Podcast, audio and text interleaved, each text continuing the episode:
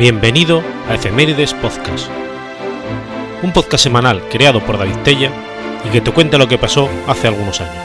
Episodio 280, semana del 26 de abril al 2 de mayo.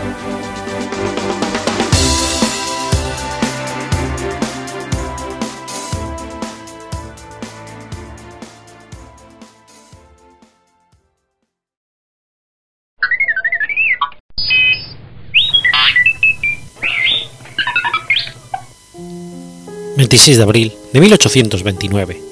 Sucede la batalla de Puente de Márquez. La batalla de Puente de Márquez fue un combate de la guerra civil entre unitarios y federales en la Argentina, que resultó una victoria de las fuerzas del gobernador de la provincia de Santa Fe, Estanislao López, y del jefe federal Juan Manuel de Rosas sobre el general Juan Lavalle, que había usurpado el cargo de gobernador de la provincia de Buenos Aires. Tras la caída de la presidencia de Bernardino Rivadavia, el jefe del Partido Federal porteño, el coronel Manuel Dorrego, fue elegido gobernador de la provincia de Buenos Aires. Pero una alianza del Partido Unitario con los jefes del ejército, que había hecho la guerra contra el Imperio de Brasil, lo derrocó el 1 de diciembre de 1828. Días después, el coronel Dorrego era derrotado en la batalla de Navarro y fusilado por orden de la Valle, instigado por los líderes del Partido Unitario. El comandante de campaña del gobernador Dorrego, el coronel Juan Manuel de Rosas, se retiró hacia la provincia de Santa Fe, desde donde su gobernador, el general Estanislao López, ya marchaba hacia Buenos Aires con 800 santafesinos, 100 porteños de Rosas y 300 enterrillanos a vengar el crimen y deponer a los unitarios. Lavalle se adelantó con 800 jinetes veteranos e invadió Santa Fe a finales de marzo de 1829. Pero López tras retroceder estratégicamente y realizar una agotadora guerra de recursos al invasor, atrajo al jefe unitario a un campo de mío mío, que intoxicaron sus caballos, obligándole a retroceder. En el camino de retirada, Lavalle se encontró el 3 de abril en la posta de los Desmochados con el general José María Paz, quien se estaba dirigiendo a la provincia de Córdoba con la segunda división del Ejército Nacional, para deponer a su gobernador federal, el brigadier Juan Bautista Bustos. Allí Lavalle se enteró del levantamiento de varios caudillos menores del sur de la provincia de Buenos Aires, fieles a Rosas, que obligaron a dividir las fuerzas unitarias allí apostadas, por lo que éste tuvo que retroceder hacia la capital de la provincia.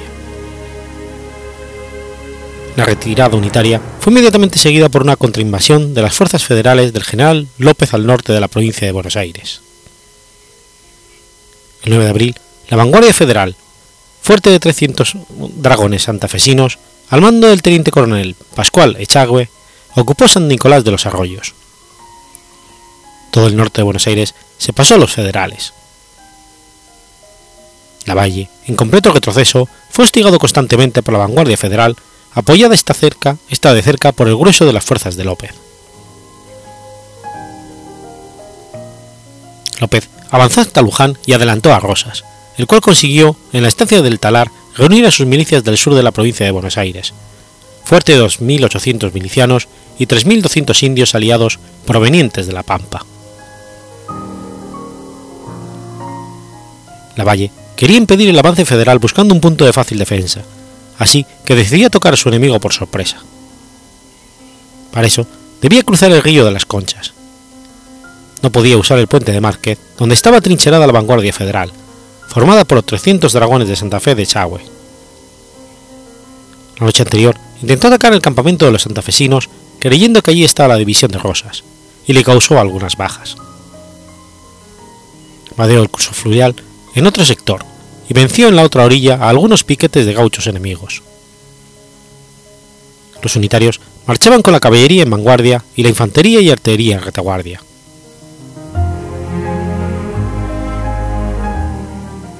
El ejército unitario se componía de 1.400 jinetes y 500 infantes, incluyendo 150 artilleros que operaban cuatro piezas de artillería, todos veteranos de, Ita Itazuingo. Las fuerzas federales se componían de milicias porteñas, santafesinas y enterrianas, puramente de gauchos a caballo. Eran hasta 4.000, de los que la mitad eran porteños aportados por Rosas, A estos se sumaban 3.000 indios aliados provenientes de la Pampa y el Chaco.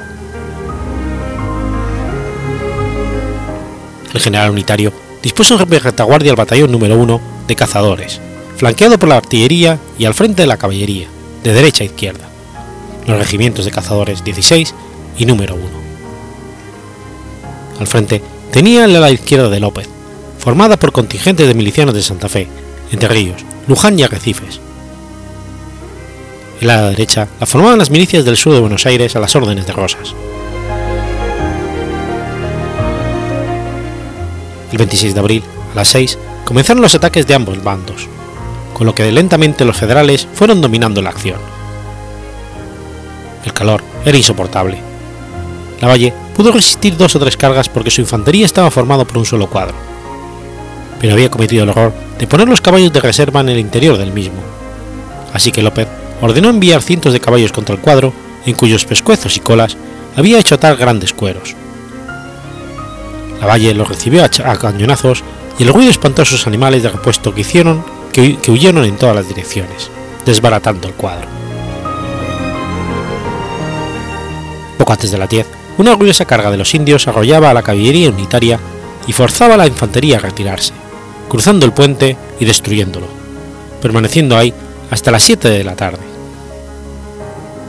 De allí siguió su retirada hacia el actual partido de La Matanza, mientras López se establecía en Luján y Rosas en los alrededores de Cañuelas.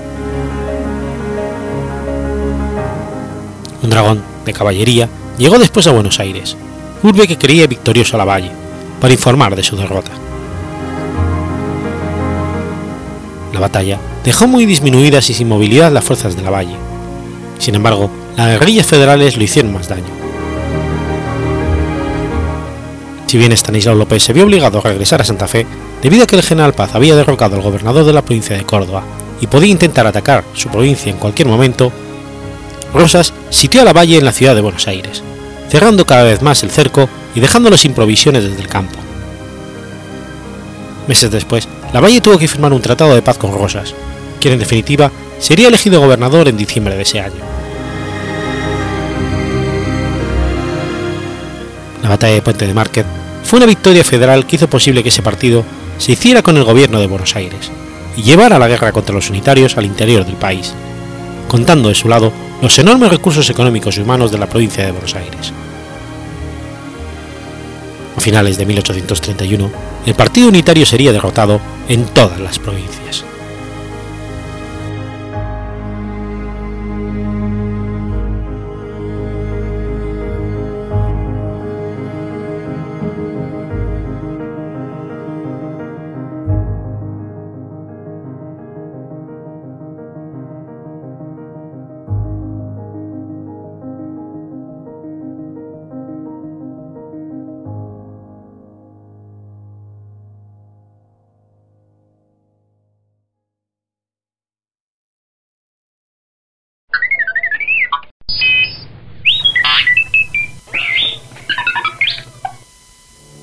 27 de abril del 85 a.C.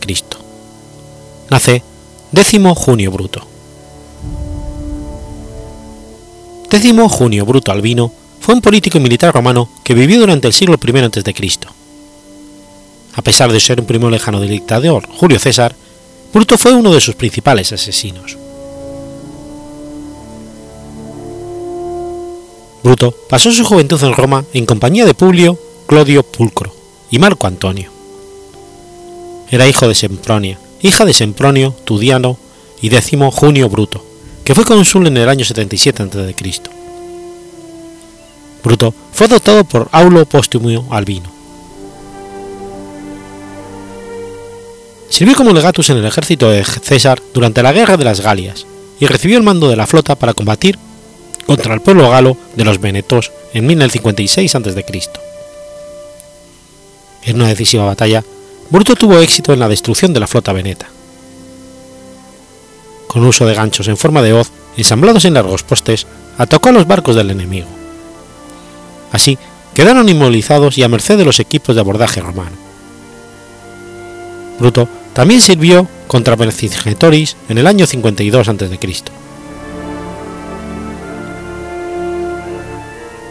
Cuando estalló la Segunda Guerra Civil, Bruto escogió el bando de su general, que le proporcionó el mando de otra flota de operaciones. La ciudad griega de Masilia tomó partido por Pompeyo. César, que marchaba a toda prisa hacia Hispania, a fin de doblegar el ejército pompeyano comandado por Lucio, Afranio y Marco Petrello, que allí, que allí estaban estacionados, dejó a Bruto al mando de la flota del bloqueo naval a la ciudad, mientras él proseguía su camino. Bruto realizó un bloqueo tan intenso que en menos de 36 días la ciudad se rindió. Cuando César volvió a Roma, como dictador, Bruto se unió a la conspiración anticesariana, convencido por su pariente Marco Junio Bruto. Sin embargo, César siguió confiando en él e incluso lo mencionó en su testamento. Obtuvo el cargo de pretor como un nombramiento personal de César en el 44 a.C. y recibió el gobierno de la provincia romana de la Galia, Cisalpina, en el 43 a.C. Cuando César dudó de si ir a la sesión del Senado debido al mal presentimiento que tenía su esposa Calpurnia, Decimio Junio Bruto persuadió a, persuadió a este para que acudieran ridiculizando los malos presentimientos de su esposa. Según el historiador Nicolás de Damasco, fue el tercero en apuñalar a César, clavándole el arma en el costado. Los asesinos recibieron una amnistía general al día siguiente promovida por el Senado a instigación de Antonio, el, el cónsul del año junto a César. Pero la situación se estaba tornando cada vez más difícil. Los romanos y los legionarios veteranos de César exigían que los asesinos recibieran un castigo. Estos decidieron huir. Marco Bruto, valiéndose de su cargo de pretor peregrino, huyó de la ciudad. Los conspiradores se vieron envueltos en una auténtica corriente de odio y temieron su propia muerte. Bruto Albino huyó a su provincia de la Galia Cisalpina en el 43 a.C. y comenzó a reclutar su propio ejército. Cuando el Senado le exigió que entregara su provincia a Antonio, Bruto se negó Antonio respondió a este acto de provocación declarando enemigo público a Bruto. Antonio derrotó a Décimo Bruto y retomó el control de la provincia. En el 43 a.C., Bruto tomó Mutina y empezó a acumular provisiones preparándose para un largo sitio. Antonio lo sitió pretendiendo rendirlo por hambre. Sin embargo, los cónsules del año Aulo Ircio y Cayo Vivio Pansa, cetroniano, marcharon al norte de Italia para levantar el sitio. El Senado, dirigido por Marco Tulio Cicerón, se inclinaba a considerar a Marco Antonio un enemigo de la patria. El heredero de 19 años de César, Cayo Julio César Octaviano, ya había obtenido el rango de pretor y acompañó a Pansa al norte. El primer enfrentamiento tuvo lugar el 14 de abril en la batalla de Forum Galorum, donde Antonio esperaba poder llevar a un acuerdo con sus oponentes. Antonio derrotó a las fuerzas de Pansa y Octaviano. Aunque Pansa sufrió heridas mortales, Antonio fue derrotado por un ataque por sorpresa de Aulo Ircio. Una segunda batalla tuvo lugar el 21 de abril en Mutina, en el que Ircio derrotó de forma aplastante a Antonio. A pesar de ello, Ircio murió en la batalla.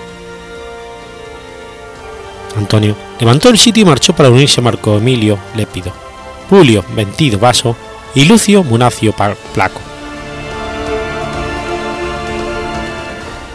Con el sitio levantado, Décimo Bruto se apresuró a agradecer a la ahora comandante de las legiones, Octavio, que le respondió fríamente que no se sentía feliz de ayudar a uno de los asesinos del César.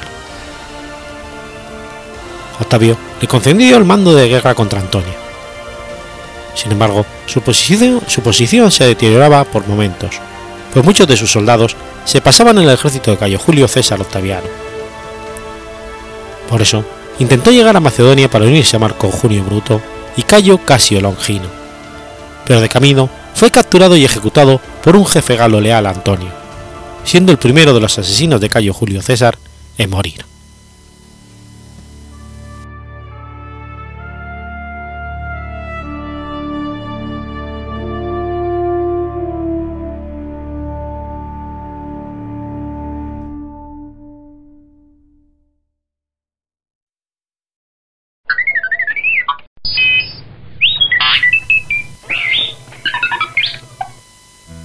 28 de abril de 1545.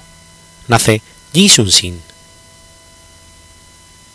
Ji Sun-sin fue un almirante y general coreano que logró defender su patria de las incursiones niponas de 1592 durante la dinastía Joseon de Corea. Ji Sun-sin nació en Seúl el 28 de abril de 1545. Tuvo que abandonar pronto Seúl porque su padre fue acusado con lo que después se demostraron falsos cargos y fue expulsado de la corte. Su familia se tuvo que mudar a Hasan, en la provincia de Chuncheon del sur. En 1572, a la edad de 28 años, se presentó para realizar el examen oficial que daba acceso al ejército, pero no lo aprobó al caerse de su caballo. Cuatro años después, se volvió a presentar al examen, y esta vez aprobó. Con 32 años, comenzó su carrera como soldado raso destinado a la frontera norte, cerca del río Yalu, donde tuvo que hacer frente a los Jurchen. En febrero de 1591 fue ascendido a comandante del distrito naval de Yeongjong. Este puesto lo ganó gracias a las recomendaciones de Jung Seong-jong, un importante funcionario y erudito que servía a la dinastía Joseon. Al llegar a este nuevo destino, Ji Sun-sin se dedicó a preparar la armada para un posible conflicto con Japón. Reformó la marina introduciendo nuevas armas de fuego y desarrollando tipos de barcos como el Panoseon o el Genbuseon, barcos acorazados capaces de disparar cañones en cualquier dirección y con un techo redondeado y cubierto con púas para prevenir el abordaje. También se preocupó de que existiese una rígida disciplina entre sus tropas. Si bien Jin Sun-seong no fue inventor del barco, ya que los primeros prototipos surgieron en el siglo XV, sí que añadió modificaciones que lo hicieron más efectivo. En primer lugar, añadió un tejado arqueado que ofrecía una mejor protección contra los proyectiles y además lo dotó de numerosos cañones pequeños, para que disparasen andanadas cuando el barco se encontraba cerca del enemigo. Estas modificaciones, unidas a que en las cubiertas y laterales estaban protegidas con placas de hierro y otros cañones de mayor calibre, hicieron muy efectivo y poco vulnerable ante los barcos japoneses. El 23 de mayo de 1592, Japón, que se había reunificado en el 91 bajo el mando del daimyo japonés Toyotomi Hideyoshi, inició la invasión de Corea. Este país debía ser la base de suministros que posibilitaría la posterior conquista de la China Ming, el siguiente paso de la conquista de toda Asia que se planteaba Hideyoshi. Para ello, se envió un ejército de 160.000 samuráis en tres columnas que pronto tomó Seúl. El barco japonés más típico era el Atakebune. Una de sus características era que carecía por completo de protección, excepto lo que daban los samuráis que navegaban con ellos. Al igual que el imperio ateniense, los coreanos no diferenciaban entre el ejército de tierra y la marina, lo que hizo que cuando se produjo la invasión cada almirante reaccionase de una manera distinta.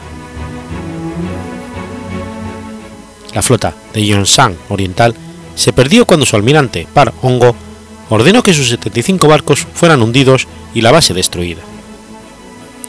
La flota occidental mantuvo solo cuatro barcos, lo que su almirante Wong Kyung utilizó para huir de los japoneses. Entre el 13 y el 14 de junio de 1592, Ji Sun-sin se enfrentó a los japoneses en las batallas de Ogpo, Hapo y Yenkipo, destruyendo más de 40 barcos y conservando la flota coreana todas sus embarcaciones. El 8 de julio consiguió de nuevo la victoria en la batalla de Sachon, destruyendo la flota japonesa que estaba compuesta por 13 barcos. En esta batalla, Ji Sun-si fue herido en el hombro izquierdo. El 10 de julio, la flota de Ji Sun-sin estaba anclada en Saryang-do. Al día siguiente, después de recibir un mensaje de que los buques de guerra japoneses estaban anclando en el puerto de Dangpo, marchó a su encuentro. Atacó a los japoneses, quienes respondieron tanto desde los barcos como desde tierra, pero tras la destrucción de la nave capitana japonesa y la muerte de Gamei Korenori, comandante japonés, los soldados japoneses fueron derrotados. En la batalla, la totalidad de los 25 barcos que componían la flota japonesa fueron destruidos.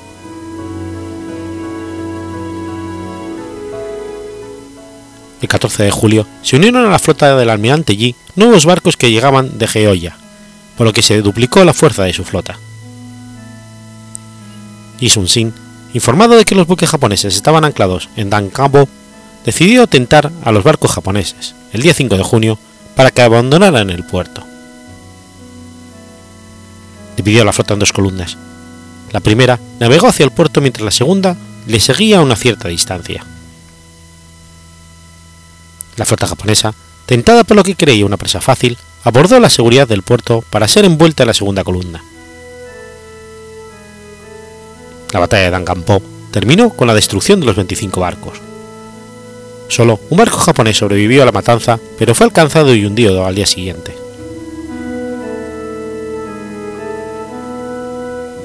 El 16 de julio, la flota de Jin Shun-si partió del amanecer y llegó a la isla de Yeongdo, buscando rastros de la flota japonesa, llegando a Yongdenpu alrededor de mediodía.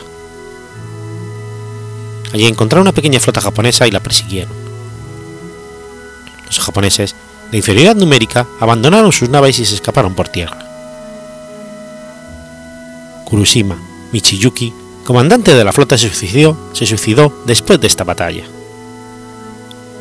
Esta batalla, conocida como la batalla de Yulpo, Jin Sum-sin destruyó siete barcos.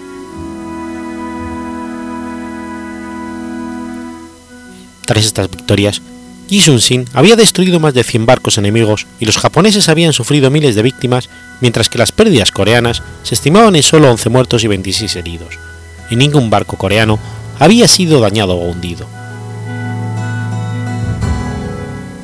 El mayor problema al que se enfrentaban los japoneses era la logística. Necesitaban constantemente desplazar suministros y refuerzos por mar, pero la estrategia de Jin Sun-sin estaba complicando la Tras estas derrotas, Toyotomi Hideyoshi ordenó a su marina unirse y atacar a la armada de Jin Sun-sin. Sin embargo, Wakisaka Yasuharu decidió derrotar a Jin Sun-sin él solo. El 13 de agosto, su flota se encontraba en Yeongnam, cerca de la isla Yeonjedo. Yi Sun-sin fue informado por un pastor de la posición de la flota y decidió atraerla a alta mar, para que los japoneses no pudieran retirarse a tierra. 14 de agosto, envió seis barcos hacia un cabo situado frente a los japoneses con la intención de tentar a los japoneses con una victoria rápida, mientras preparó el resto de la flota cerca de la isla de Hasanto. El comandante japonés, seducido por una victoria fácil, salió en persecución de los coreanos, pero cuando llegaron a alta mar, la flota coreana viró para atacar a los japoneses mientras el resto de la flota se ocupaba de envolver la formación japonesa. En la batalla de Hansando, la flota japonesa perdió 59 barcos y más de 9.000 soldados. 15 de agosto, un barco espía envió el mensaje de que 40 buques de guerra japoneses se encontraban en el puerto de Angolpo. La flota japonesa en Angolpo estaba dirigida por Guki Yoshitaka y Kato Yoshitaki. El 10 de julio, Jin Sun-sin navegó hacia Angolpo y se enfrentó a la flota japonesa. Intentó atraer a la flota japonesa a mar abierto. Sin embargo, la flota japonesa no salió fuera del puerto, porque tenían órdenes de Toyotomi y de Yoshi de no enfrentarse en batalla naval con la flota de Yi Sun-sin tras la derrota en la batalla de Hansando. A pesar de todo, el almirante Yi Sun-sin envió a parte de la flota a entrar en el puerto y destruyó 20 barcos japoneses. Miles de japoneses murieron y los supervivientes huyeron por tierra. Tras esta batalla, la flota japonesa intentó por todos medios evitar la batalla contra Yi Sun-sin. El almirante coreano aprovechó para construir 22 naves de guerra durante un mes. En septiembre recibió un mensaje por el que supo que los japoneses estaban navegando desde Jinbai hacia Busan, por lo que se dirigió contra ellos enfrentándose en la batalla de Yangil-po y destruyendo la armada japonesa que estaba compuesta por seis barcos. Tras la batalla, Ji Sun-si envió un barco espía al puerto de Busanpo y supo gracias a él que allí se encontraban 470 buques de guerra. Isun-sin con su flota de 74 Panoxeov y 99 pequeños barcos se dirigió contra ellos, causando muchas bajas y destruyendo 130 barcos, mientras que las bajas del bando coreano fueron de 6 muertos y 25 heridos. Tras esta batalla, Ji Sun-si dirigió a su flota hacia su base naval para reparar varios buques de guerra.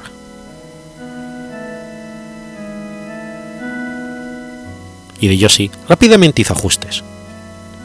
En Busan, las naves japonesas fueron reforzadas y algunos cañones se, añadieron a los navíos más grandes. La flota se enclaustró tras la defensa del puerto, basadas en cañones terrestres. Los japoneses sabían que para una exitosa invasión a Corea debían eliminar a Ji Sun-si, porque ni una sola nave japonesa estaría segura mientras éste controlase los mares.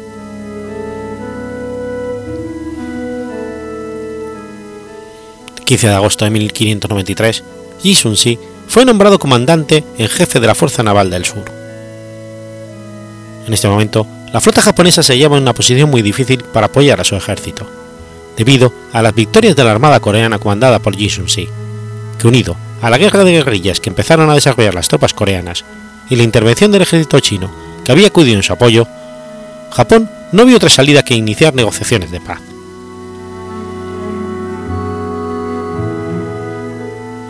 A pesar de tales negociaciones, siguieron existiendo combates entre los coreanos y los japoneses.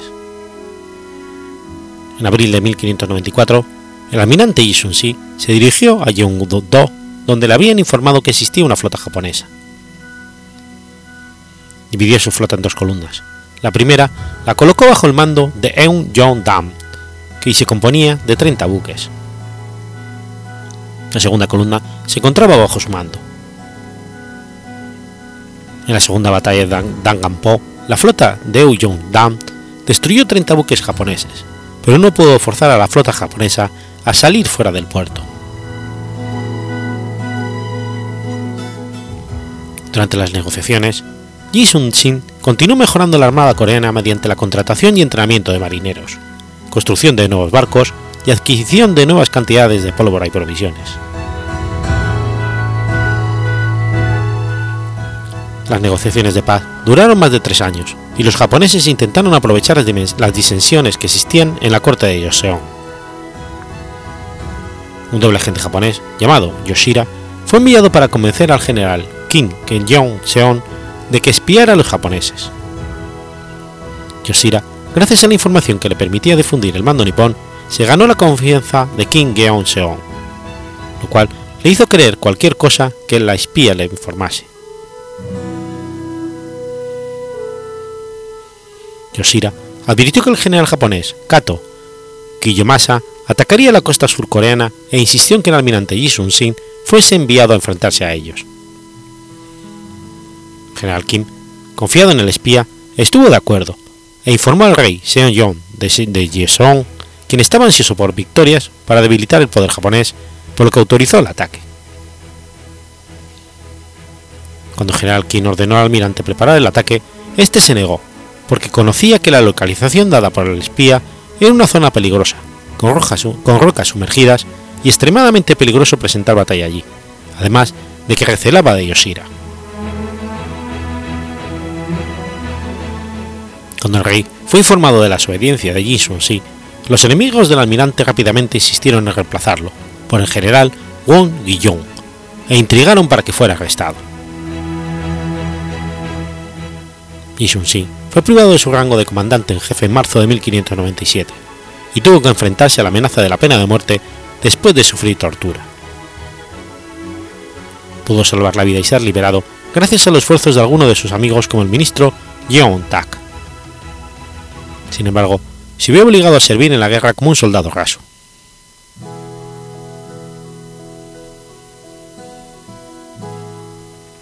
El comandante Wang Yun fue quien reemplazó a Ji Sun-si, pero el 28 de agosto de 1597 fue derrotado completamente, encontrando la muerte en la batalla de Chicheong-yang. En esta batalla fueron destruidos 160 barcos coreanos. Sun-sin aunque no tenía mando efectivo sobre la armada, reorganizó a los soldados dispersos y se hizo con armas y suministros. En septiembre fue nuevamente nombrado comandante en jefe de las fuerzas navales del sur. En ese momento solo podía contar con 13 buques de guerra y 200 marineros, mientras que la flota japonesa contaba con 300 buques de guerra. La flota japonesa estaba aprovechando su superioridad para navegar a lo largo de la costa occidental de Corea en apoyo del ejército que marchaba hacia el norte. En septiembre recibió informes sobre la actividad de cientos de buques japoneses. Al frente de su flota se dirigió a Heung-gun. La zona estaba caracterizada por el bajo nivel del mar, por lo que los barcos de calado hondo no podían transitarla. Yi Sun-si eligió el estrecho de Meiyong-yang como emplazamiento de batalla. Atacando a la flota japonesa de 320 barcos con su diminuta flota, rápidamente se apoderó de la nave capitana enemiga, y el capitán japonés, Kurushima Michofusa, fue decapitado y su cabeza insertada en un mástil. La batalla de Meiyong-yang terminó con la destrucción de 250 barcos japoneses, y Yu Sun-sin terminó con las esperanzas japonesas de dominar el mar y detuvo el intento japonés de avanzar marítimamente por el oeste, opción que fue impulsada por su victoria en esta batalla.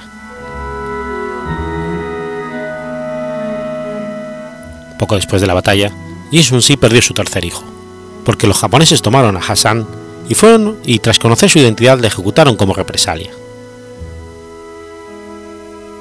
Tras la batalla de Myeong-yang, Yi Sun-sin se instaló en Goen-do, ya que en esta zona todavía había soldados japoneses.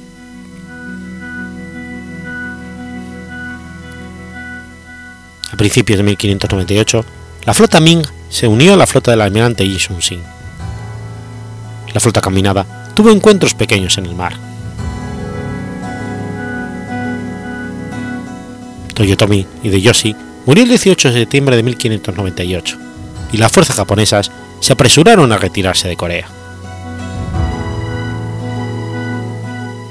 El 16 de diciembre, una enorme flota japonesa bajo el mando de Shimazu Yoshihiro fue formada en la bahía de Sashion en el extremo oeste del estrecho de Norian.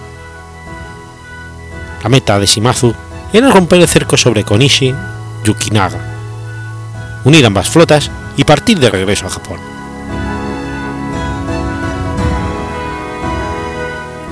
En la batalla de Noryang, los japoneses fueron incapaces de responder efectivamente a la artillería alemana.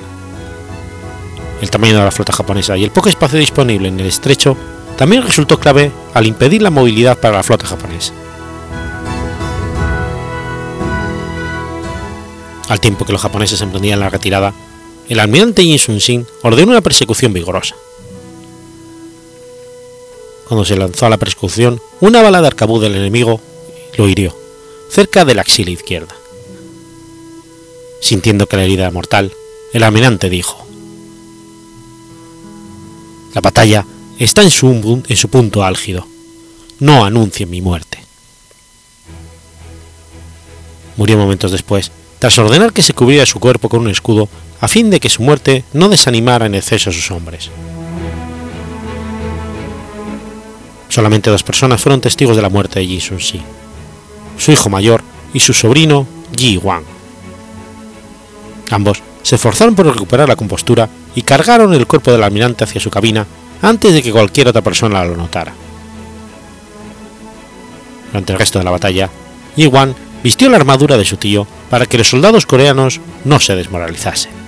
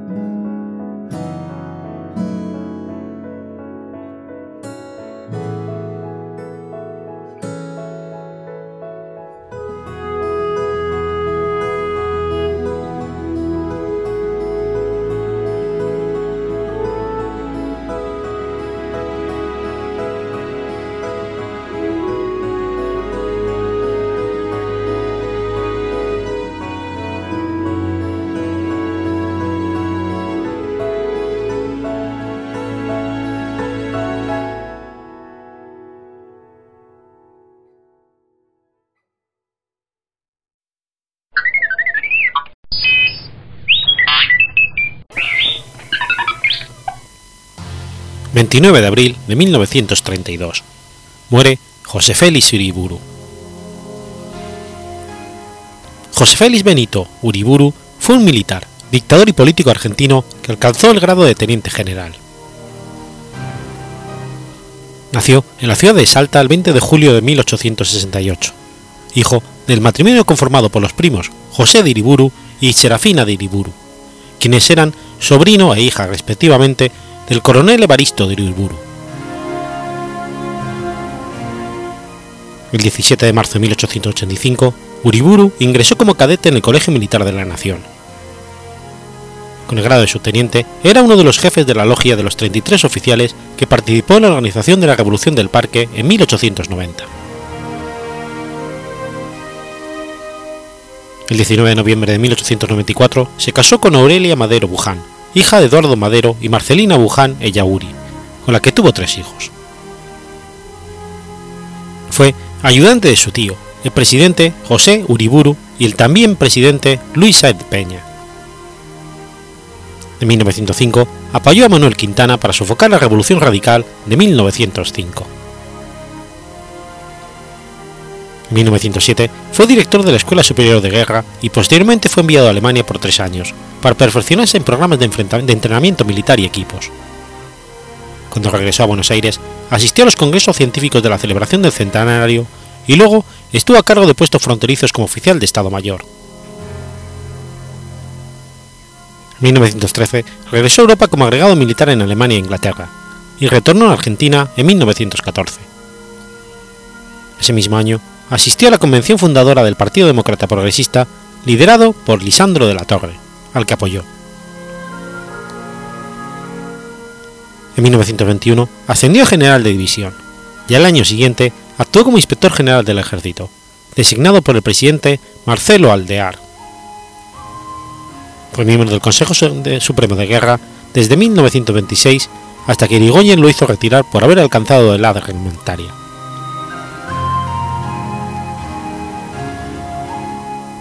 La crisis económica mundial de 1929 tuvo un profundo impacto en Argentina. Afectó primero económicamente, ya que el 80% de los ingresos fiscales en Argentina provenían del comercio exterior. La crisis creó una situación de tensión social, con bajas de sueldo, aumento del desempleo, es decir, una contracción de la economía. Esto también generó en el plano político un contexto en el cual se produce el golpe en 1930. La crisis del 29 fue un factor que creó una situación de tensión, malestar sobre la economía en términos sociales y de preocupación e incertidumbre en los sectores económicos dominantes, y esto contribuyó a crear este clima.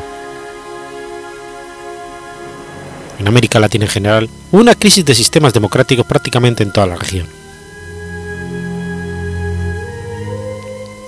Por otra parte, las enseñanzas sociales de la Iglesia Católica de la época estaban basadas en la encíclica Rerum Novarum de 1891, que versaba sobre las condiciones de las clases trabajadoras, dejaba patente su apoyo al derecho laboral de formar uniones y sindicatos, reafirmaba en su apoyo el derecho de la propiedad privada y discutía sobre la relación entre el gobierno, empresas, trabajadores y la Iglesia, proponiendo una organización socioeconómica que más tarde se llamaría corporativismo. A partir de 1931, el Papa Pío XI condenó el fascismo y propuso llevar a la práctica los principios de la recta razón y la, filosofía social cristiana.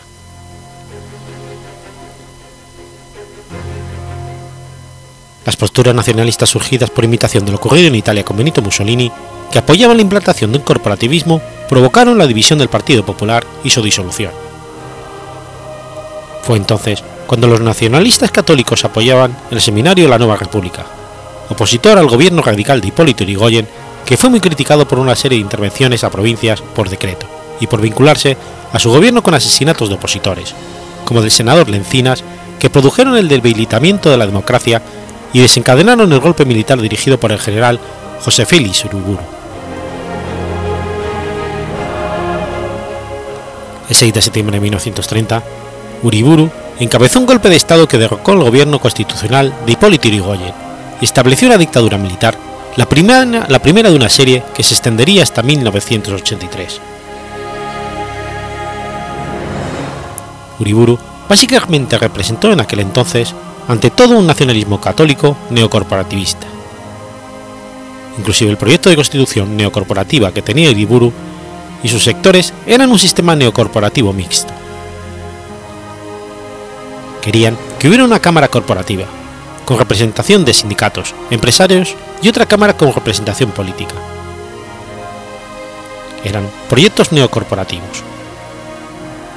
Ideológicamente se podía decir que era muy tributario del nacionalismo católico, que desde los años 20 venía creciendo en Argentina.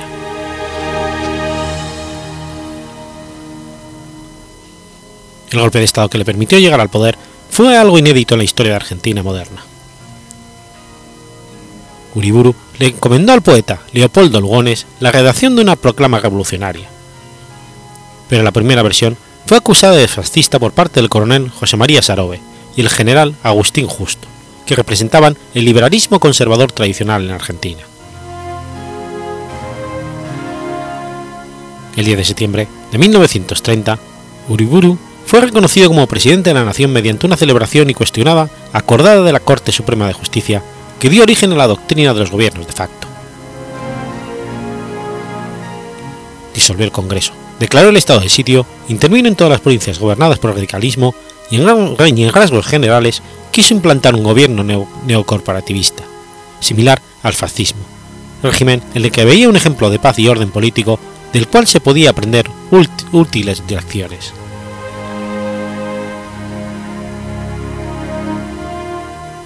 El 18 de septiembre de 1930, los embajadores de los Estados Unidos e Inglaterra, país en el que había sido agregado militar, hacen saber a Uriburu que las potencias con ellos representadas han reconocido al gobierno provisional.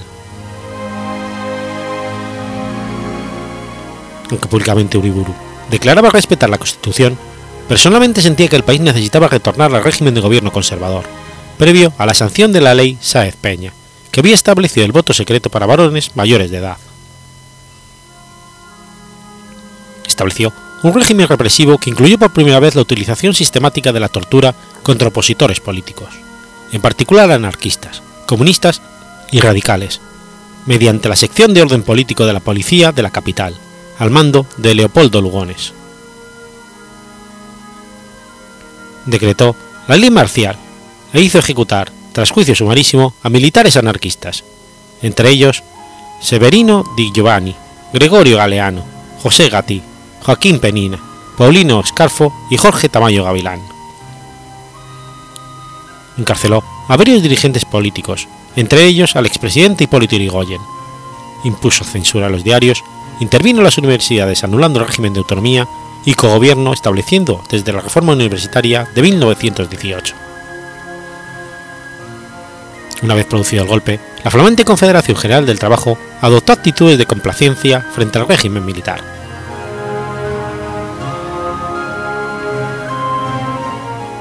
El plano económico, la depresión mundial incitó en el país y ocasionó una gran disminución de los ingresos. La caída del consumo, el crecimiento de la desocupación. En cuanto al plano político, Iriburu intentó un modelo altamente represivo, con ley marcial y tribunales militares para juzgar a civiles, que se opusieran al gobierno de facto. Su idea era instalar un régimen corporativo al estilo del fascista italiano Benito Mussolini, pero el resultado de las elecciones demostró que no tenía apoyo y debió desistir del proyecto.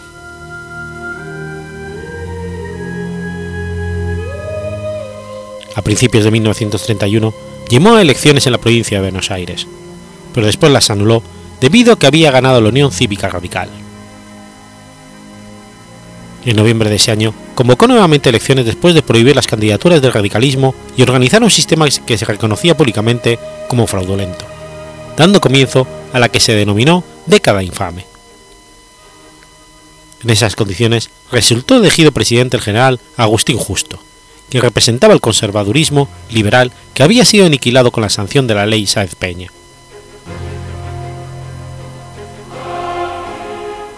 En marzo de 1931, Iriburu recibió a Eduardo de Windsor, príncipe de Gales y heredero del trono británico, con quien visitó Campo de Mayo, el hipódromo nacional, el balneario de Mar de Plata, para inaugurar la Exposición Británica de Artes e Industrias en el predio de la Rural. Iriburu juró respetar la Constitución Nacional y la ley Sáenz Peña, y en su discurso invitó a la población a corregir los abusos del, del irigoyenismo a través de las urnas. Ese discurso se debía al apoyo que debía necesitado el sector liberal dirigido por Justo y Sorove. Con el paso de los días, volvió a sus ideales corporativistas en sus discursos y en el nombramiento de las autoridades. Aspiraba a reemplazar la Constitución y el sistema democrático por otro, completamente distinto, en que no fuera el voto individual el que decidiera el rumbo político, sino la opinión de corporaciones, en particular las corporaciones patronales y las asociaciones profesionales, entre las cuales los sindicatos eran un acto menor, y que además debía ser sometido a una limpieza ideológica. Entre los ideólogos nacionalistas, Iriburu prefería a Carlos Ibarguren, su primo, católico y militante admirador de la derecha española, que era además un brillante escritor. En cambio, desdeñaba a quienes hasta entonces habían sido el líder de los nacionalistas, Juan Carulla, que prefería seguir las ideas de Benito Mussolini o Charles Marrucas.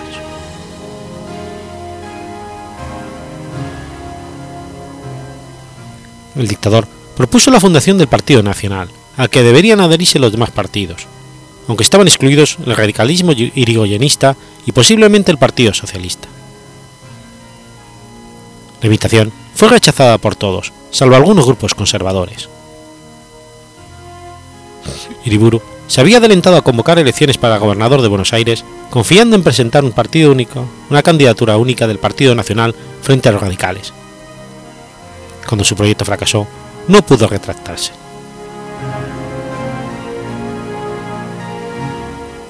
En el mes de abril del 31 se celebraron las elecciones bonaerenses, con un resultado imprevisto.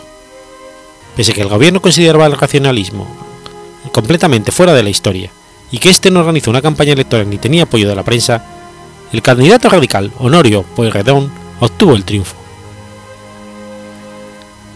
Pese a que en el colegio electoral el radicalismo quedó varios votos por detrás y debía negociar con los socialistas para alcanzarse la gobernación, el gobierno entró en pánico y la mayoría de los ministros presentó la renuncia. Iriburu reorganizó el gabinete nombrando ministros del sector liberal.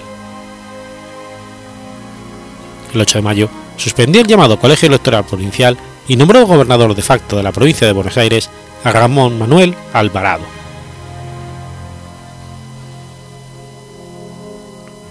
Pocas semanas más tarde, estalló una revolución en la provincia de Corrientes, dirigida por el teniente coronel Gregorio Pomar. Aunque fue rápidamente reprimida, dio a Iriburu una excusa que buscaba. Clausuró todos los locales de la UCR, arrestó a docenas de dirigentes y prohibió a los colegios electorales elegir políticos vinculados directa e indirectamente con Irigoyen. Además, suspendió las elecciones de gobernadores planteadas para las provincias de Córdoba y Santa Fe. En el mes de septiembre llamó a elecciones para el mes de noviembre, y poco después anuló las elecciones en Buenos Aires.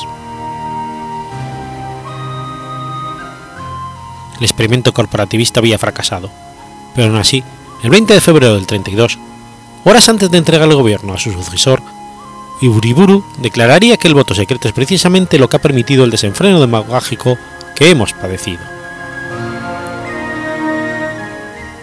Tras entregar el poder, Uriburu marchó al extranjero por motivos de salud y murió en París, dos meses más tarde, después de una intervención quirúrgica por un cáncer en el estómago.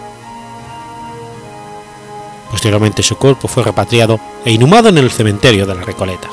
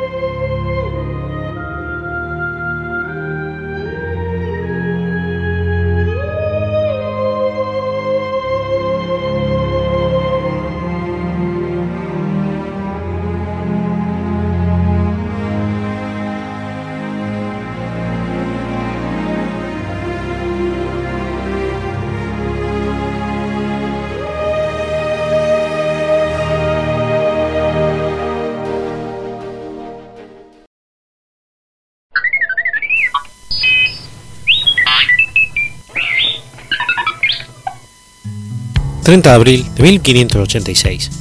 Nace Rosa de Lima.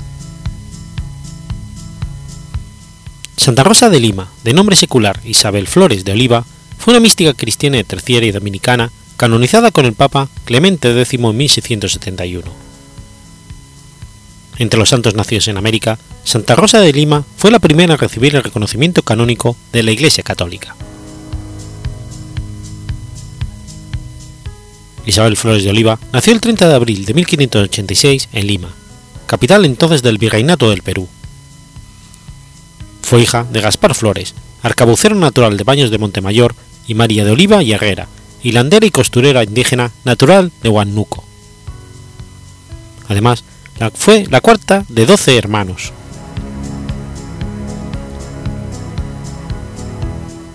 Fue bautizada el 25 de mayo de 1586 en la parroquia de San Sebastián, en su ciudad natal, por el sacerdote Antonio Polanco, siendo sus padrinos Hernando de Valdés y María Osorio. A los tres meses de edad, una criada afirmó haber visto su rostro transformarse en una rosa, y desde entonces era llamada Rosa por su madre. A temprana edad, emulando a la terciaria dominicana Santa Catalina de Siena, empezó a ayunar tres veces por semana y a realizar severas penitencias en secreto. Su compañero de juegos fue su hermano Hernando, quien siempre la apoyó y ayudó. A los 12 años se mudó con su familia a Quibes, un pueblo de 60 kilómetros de Lima, ubicado en el valle del río Chillón. Es aquí donde recibe la confirmación de manos del futuro santo católico Toribio de Mogrovejo. Su padrino fue sacerdote del pueblo Francisco González. Es en Quibes donde al parecer empezó con sus mortificaciones contrayendo un reuma muy fuerte, con consecuencias dolorosas para su recuperación que ella ocultaba a su madre.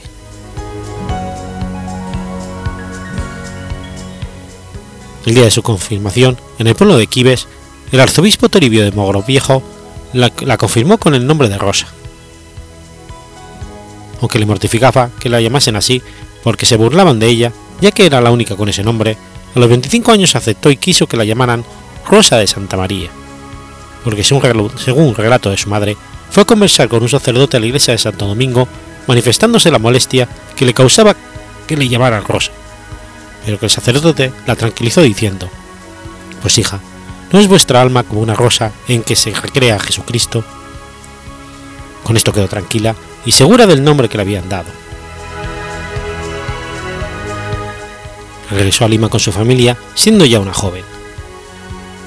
Debido a problemas económicos de la familia, trabajaba el día entero en el huerto y bordaba para diferentes familias de la ciudad, y así ayudaba al sostenimiento del hogar. Bajo estas condiciones precarias, también veía a su alrededor pobreza más que humillante, la de los indios. Su aya, Mariana, quien era india, la ayudó a tomar conciencia de la humildad de estos individuos. Entre ellas existía tal compenetración que el alma de Mariana veía a Rosa en toda la antigua población inca, maltratada por los hidalgos españoles.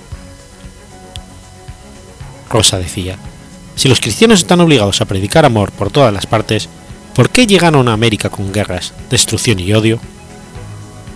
Esa idea la torturaba y se preguntaba con angustia, ¿por qué deben sufrir tanto los indios? No encontró respuesta hasta que descubrió el valor redentor del sufrimiento.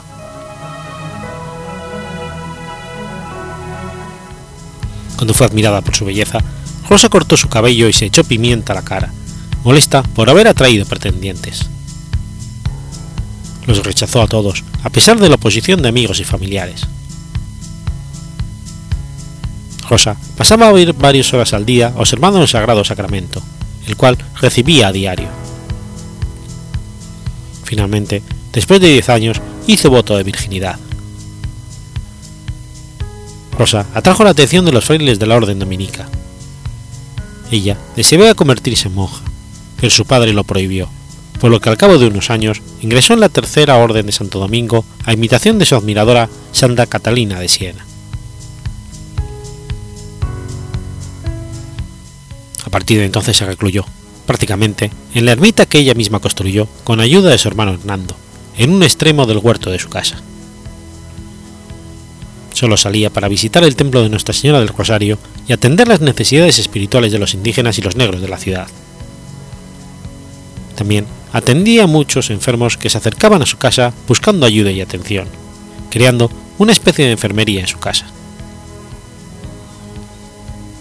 Rosa se permitía dormir solo dos horas al día, de tal forma que pudiera dedicar más tiempo a la oración. Usaba una pesada corona de plata con pequeñas espinas en su interior, emulando la corona de espinas de Jesucristo.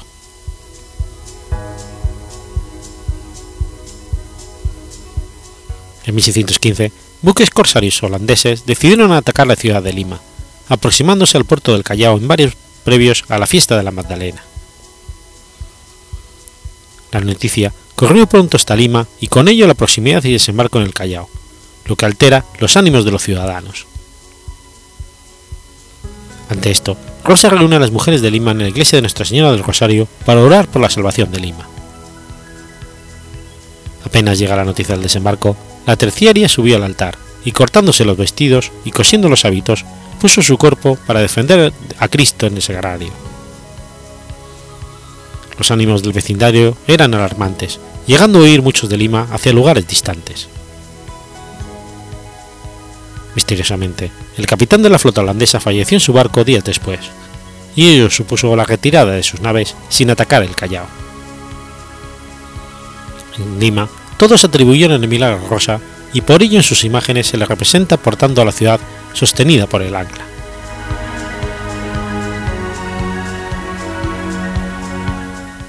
En Argentina, Paraguay y Uruguay, hacia finales del mes de agosto ocurre la llamada Tormenta de Santa Rosa. La tradición atribuye a Rosa el origen de este fenómeno natural que logró la huida de los enemigos peruanos.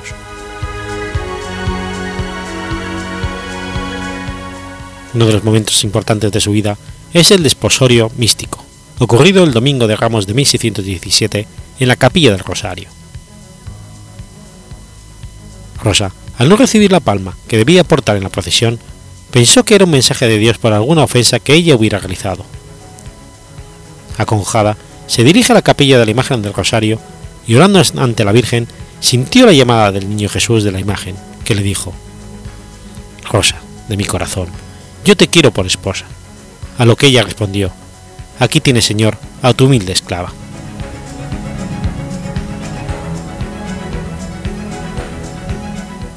Ya cerca del final de su vida, cayó gravemente enferma. Pasó los últimos tres meses de su vida en la casa de Gonzalo de la Maza, un contador notable del gobierno virreinal y de su esposa María de Uzategui. En este lugar se levanta el monasterio de Santa Rosa de Lima. Murió de tuberculosis a los 31 años de edad en las primeras horas del 24 de agosto de 1617, fiesta de San Bartolomé, como ella misma profetizó y contó al padre Leonardo Hansen. El día de sus exequias y entierro, los devotos se balanzaron sobre su cuerpo para arrancarle la vestimenta en busca de un recuerdo, aclamándola como santa. Hoy, sus restos se veneran en la Basílica de Nuestra Señora del Rosario de Lima, con notable devoción del pueblo peruano que visita la capilla dedicada a su culto en el crucero del Templo Dominicano.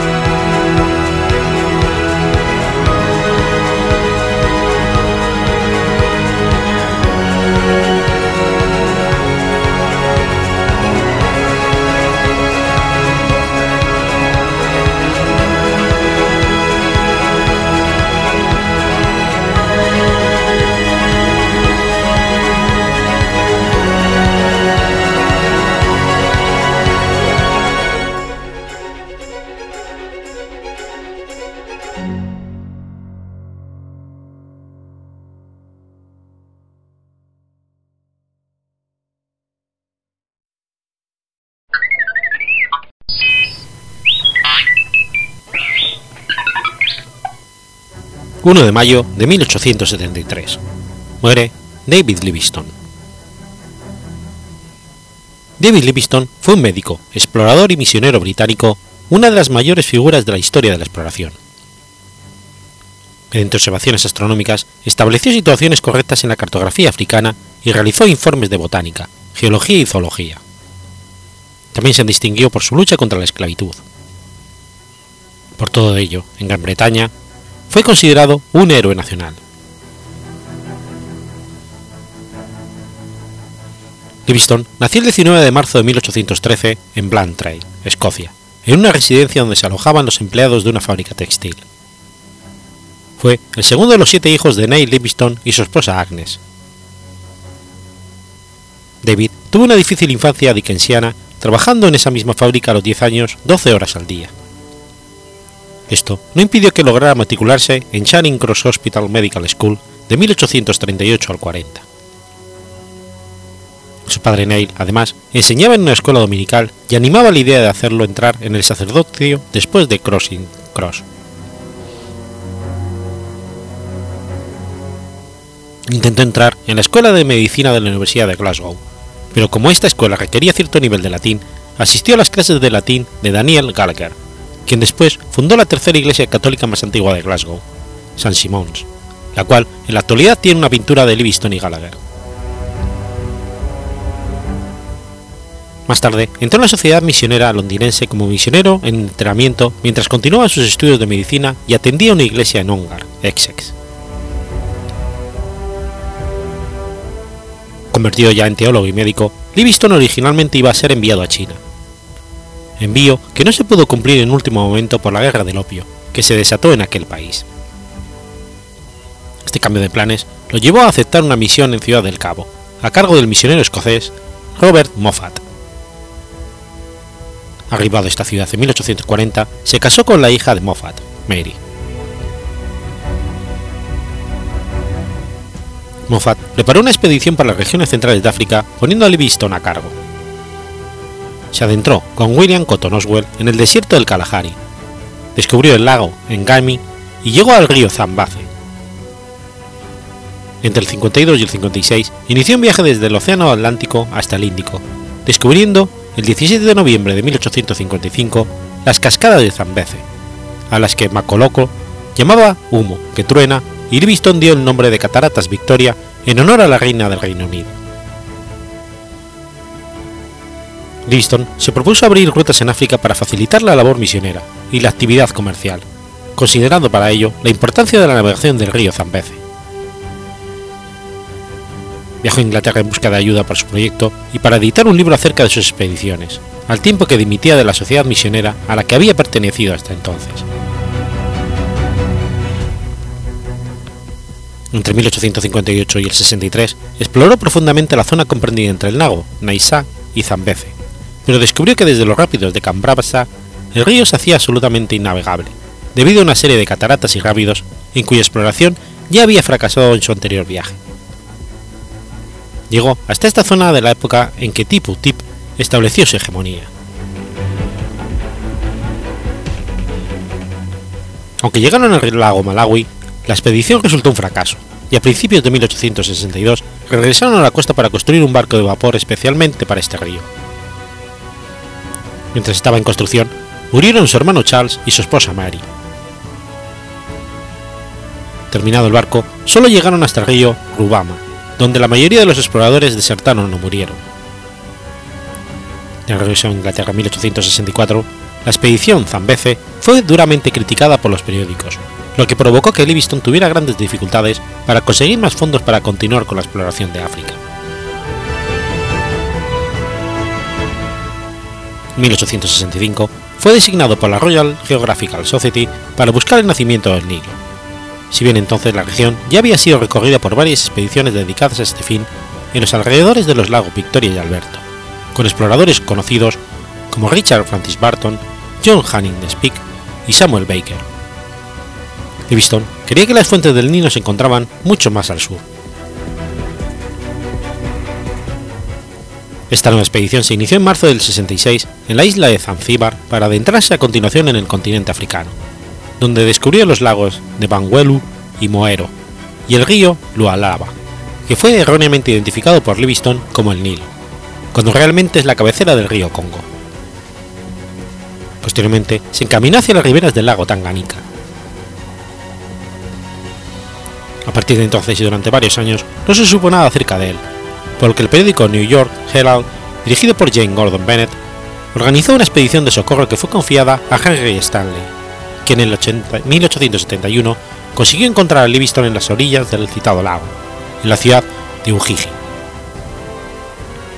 En este encuentro, Stanley pronunció su famosa frase: Doctor Livingstone, supongo.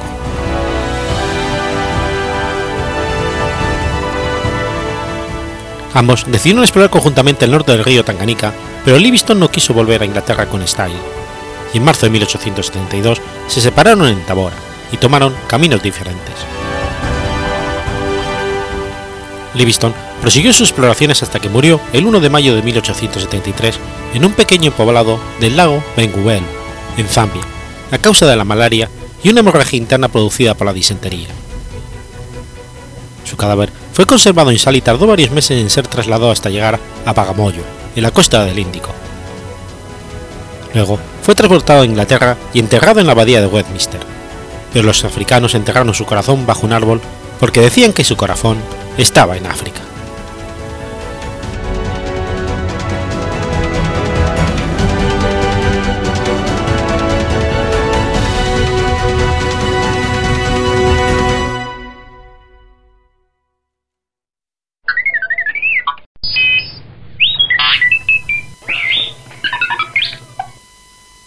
2 de mayo de 1853.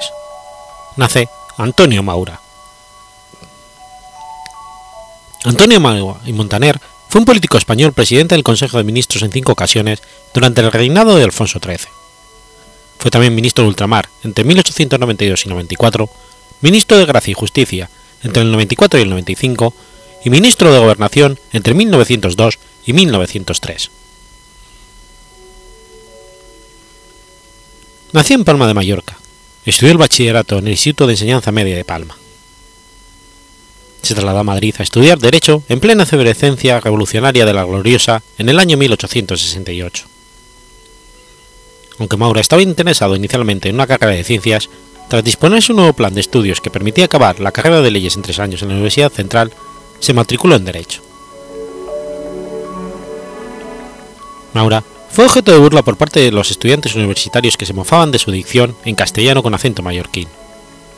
Sin embargo, entabló amistad con dos jóvenes, Honorio y Trifinio, hermanos menores del abogado Germán Gamazo, hombre de leyes que llegaría a ser diputado y ministro, y que tutelaría la entrada de Maura en la política. Cuando Antonio se licenció en 1871, entró a trabajar en el bufete de Gamazo. Maura, que había desarrollado una notable relación con la familia Gamazo, Después de que los hermanos Trifinio y Honorio lo presentaran en el hogar familiar, se casó con una hermana del abogado, Constancia Gamazo.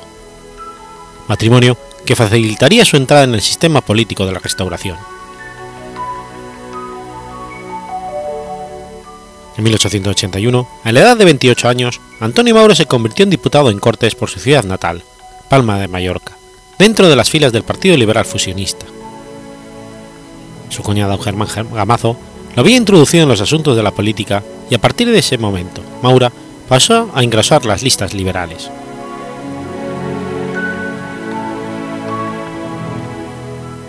Maura, que ejerció como ministro de ultramar en un gobierno Sagasta entre el 11 de diciembre del 92 y el 12 de marzo de 1894, propuso durante su mandato un plan de reforma administrativa en Cuba, que reformaría el poder de una diputación única y el de los alcaldes, al que se opuso Sagasta, por lo que Maura dimitió.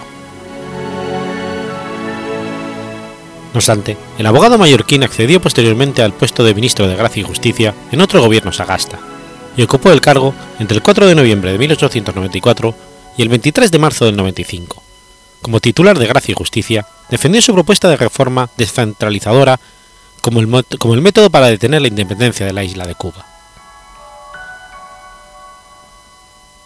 Y en la oposición, durante el último gobierno conservador de Cánovas del Castillo, Maura avanzó en su proceso de decepción con el Partido Liberal, al que vio incapaz de afrontar las medidas drásticas de cambio necesarias.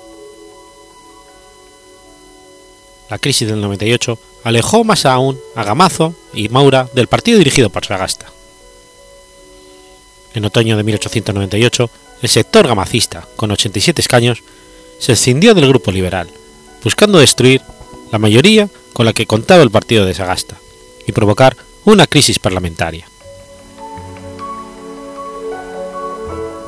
En 1901, Maura sustituyó a su cuñado tras su muerte, como líder de la facción disidente gamacista del Partido Liberal. El Partido Conservador lo liberaba por entonces Francisco Silvela, que se había hecho con el grupo tras el asesinato de Cánovas y que había liderado en 1899 un gobierno de regeneración nacional. En 1902, los antiguos liberales gamacistas, liderados por Maura, se fusionaron con las filas conservadoras de Silvela. El propio Maura entró a militar en el Partido Conservador en 1902. Maura se hizo cargo de la cartera de gobernación entre el 6 de diciembre de 1902 y el 20 de julio de 1903, en un gobierno Silvela. Durante su mandato, llevó a cabo un programa de reformas del cuerpo policial. Procedió a crear también el Instituto de Reformas Sociales a partir de la comisión homónima por Real Decreto el de 23 de abril de 1903 la postura tomada de Maura como responsable de las elecciones de no proceder a intervenir las urnas en los comicios en 1903 dio lugar a uno de los procesos electorales más limpios de la restauración.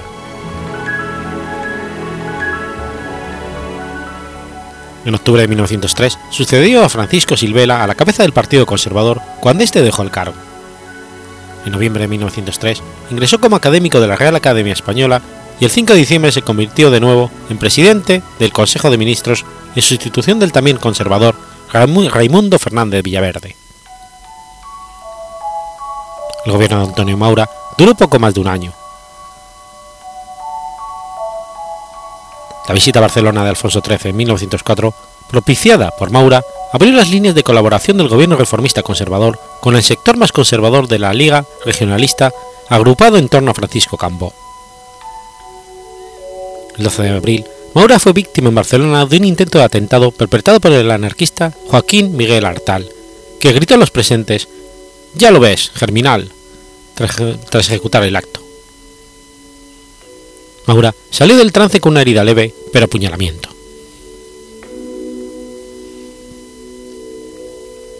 En cuanto a política internacional, los acuerdos sobre Marruecos alcanzados con Francia y Reino Unido en 1904 lograron que estos dos últimos países y España se comprometieran al mantenimiento del status quo en el estrecho. A la hora de enfocar las negociaciones hispano-francesas sobre Marruecos, Maura apostó por una línea continuista con la llegada llevada a cabo por Silvela y Sagasta. También tuvo que lidiar con la cuestión Nozaleda, cuando Bernardino Nozaleda fue propuesto como arzobispo de Valencia por su gobierno. Esto le granjeó a Maura críticas de la oposición. El religioso renunció. Por último, el gobierno de Maura negoció este año los términos de Tony para la revisión del concordato con la Santa Sede, objetivo para el cual, ya desde 1901, se habían producido negociaciones. El primer gabinete de Maura cayó en diciembre como consecuencia de la negativa de Alfonso XIII a firmar el nombramiento del general Loño como jefe del Estado Mayor Central del Ejército, ya que el rey prefería al general Vieja para complacer a su madre María Cristina. El gobierno se negó esta posibilidad. Moura dimitió y fue sustituido por el general Azcárraga.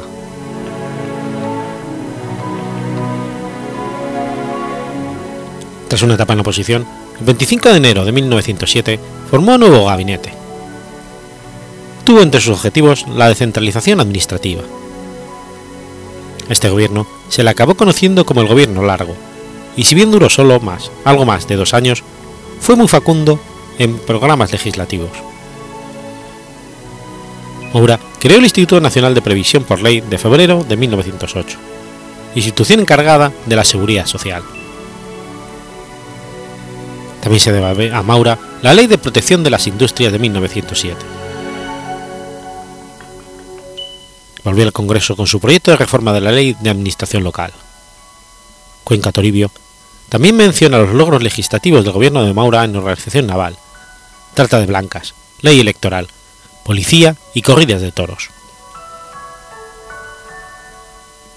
En 1908 envió al Parlamento un nuevo proyecto de ley antiterrorista fuertemente criticado desde la izquierda, que lo consideraba contrario a los derechos fundamentales de la Constitución de 1876.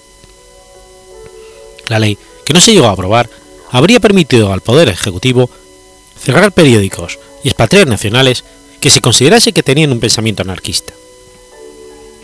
No obstante, pese a estas medidas, no se logró completar el proyecto de regeneración de Maura.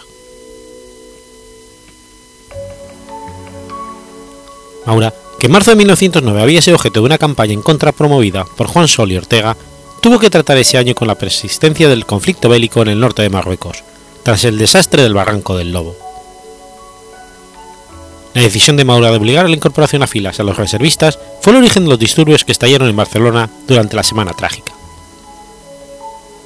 El gobierno Maura llevó a cabo una cruel represión con el fin de controlar la insurrección. Estos eventos trajeron como consecuencia la pérdida de confianza del monarca y la extensión desde Barcelona al resto de España del grito de protesta Maura no.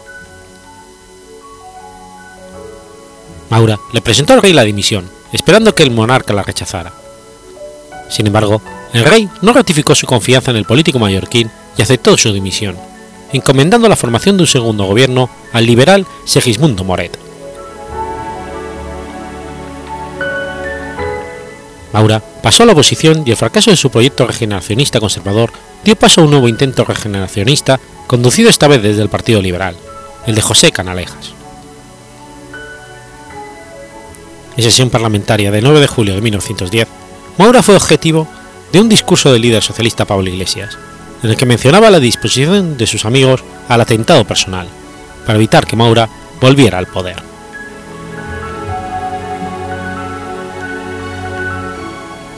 En 1910 fue víctima por segunda vez de un intento de atentado.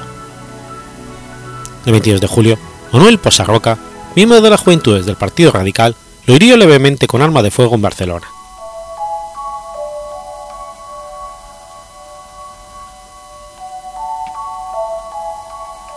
José Sánchez Guerra, que había sido amigo de Maura, rompió su relación con este en el año 1913, al negarse Maura a respetar el turno de partidos y asumir el gobierno. La crisis de 1913 en el Partido Conservador dejó deshecha la formación en varias facciones. A partir de ese periodo, Maura tendió a descalificar a los partidos políticos como elementos que impedirá la regeneración, llegando a tachar a la izquierda de taifa revolucionaria y a los liberales de montón político. También en 1913 fue elegido director de la RAE, cargo por el que sería reelegido y ostentaría hasta su muerte. Durante la Primera Guerra Mundial, en 1916, manifestó el apoyo a una oposición de neutralidad de España en el conflicto. Firme defensor de la legalidad, en verano del 17 rechazó cualquier tipo de apoyo a las juntas de defensa, a las que tachó de engendro monstruoso de añeja de instalada en las cumbres.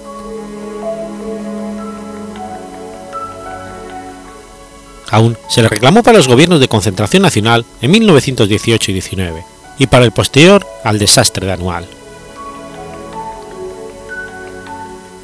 Tras la crisis de gobierno de concentración García Prieto, provocada por el ministro de Guerra Juan de la Cierva, que había tratado de legislar en favor de las juntas militares, Maura recibió el encargo de liderar un nuevo gabinete de concentración con conservadores, liberales y regionalistas que gobernarían entre el 22 de marzo y el 9 de noviembre de 1918.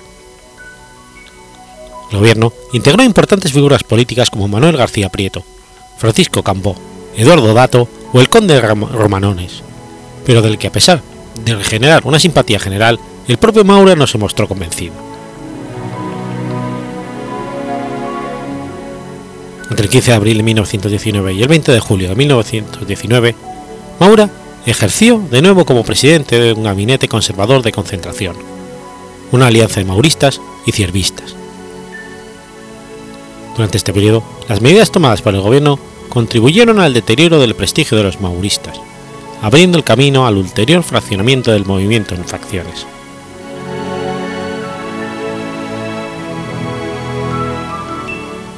Tras el asesinato de Dato en marzo de 1921, rechazó un ofrecimiento de Alfonso XIII de liderar un nuevo gabinete, exigiendo Maura que fuera de concentración. Ese mismo año, sin embargo, en el contexto de crisis del sistema monárquico y del desastre anual, Maura aceptó ocupar el cargo de presidente del Consejo de Ministros por quinta y última vez.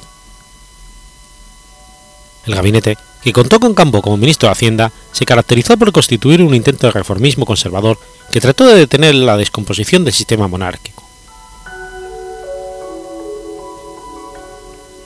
Aunque se mostró en agosto del 23 a favor de la posibilidad de un golpe de fuerza, aconsejó que éste no lo diera Alfonso XIII.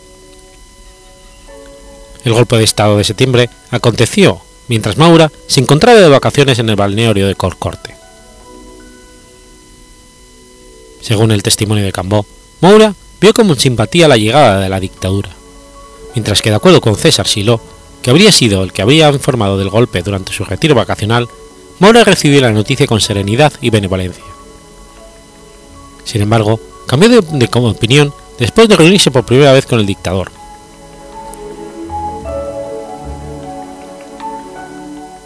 Tenía 72 años cuando encontró la muerte por un infarto el 13 de diciembre de 1925 en Torrelodones. Su fallecimiento se produjo en las escaleras del Palacio del Canto del Pico, durante una visita al conde de Almenas. Fue enterrado en el cementerio de San Isidro.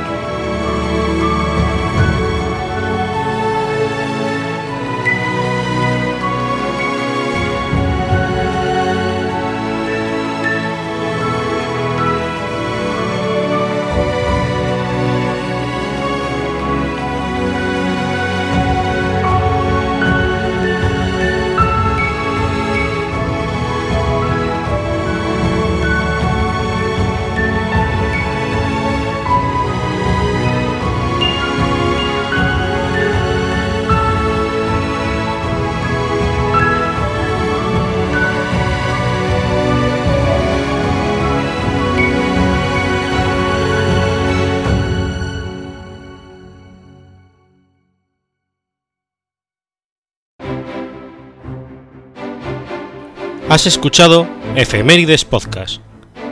Si quieres ponerte en contacto conmigo, puedes hacerlo por Twitter a la cuenta arroba efemeridespod o mi cuenta personal, arroba telladavid, o por correo electrónico a la dirección efemeridespod.gmail.com. También puedes visitar la página web efemeridespodcast.es. Y recuerda que puedes suscribirte por iTunes y por iBox, y tienes un episodio nuevo cada lunes.